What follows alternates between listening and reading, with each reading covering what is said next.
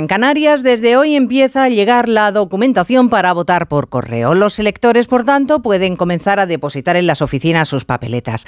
A 20 días de celebrarse las elecciones generales, pues ya sabemos que la participación es una de las claves, y más cuando las diferencias entre el bloque de la izquierda y el bloque de la derecha se estrechan. La política de pactos ha restado fuerza tanto a PP como a Vox, pero la suma de ambos sigue dando mayoría absoluta. Por el otro lado, es verdad, la izquierda sigue al alza, pero no por el PSOE sino por los apoyos que está concitando Yolanda Díaz. A tres semanas para las elecciones, nada, nada está escrito, porque los indecisos, siempre los indecisos, son ahora mismo, y con perspectivas tan ajustadas, un tesoro preciado.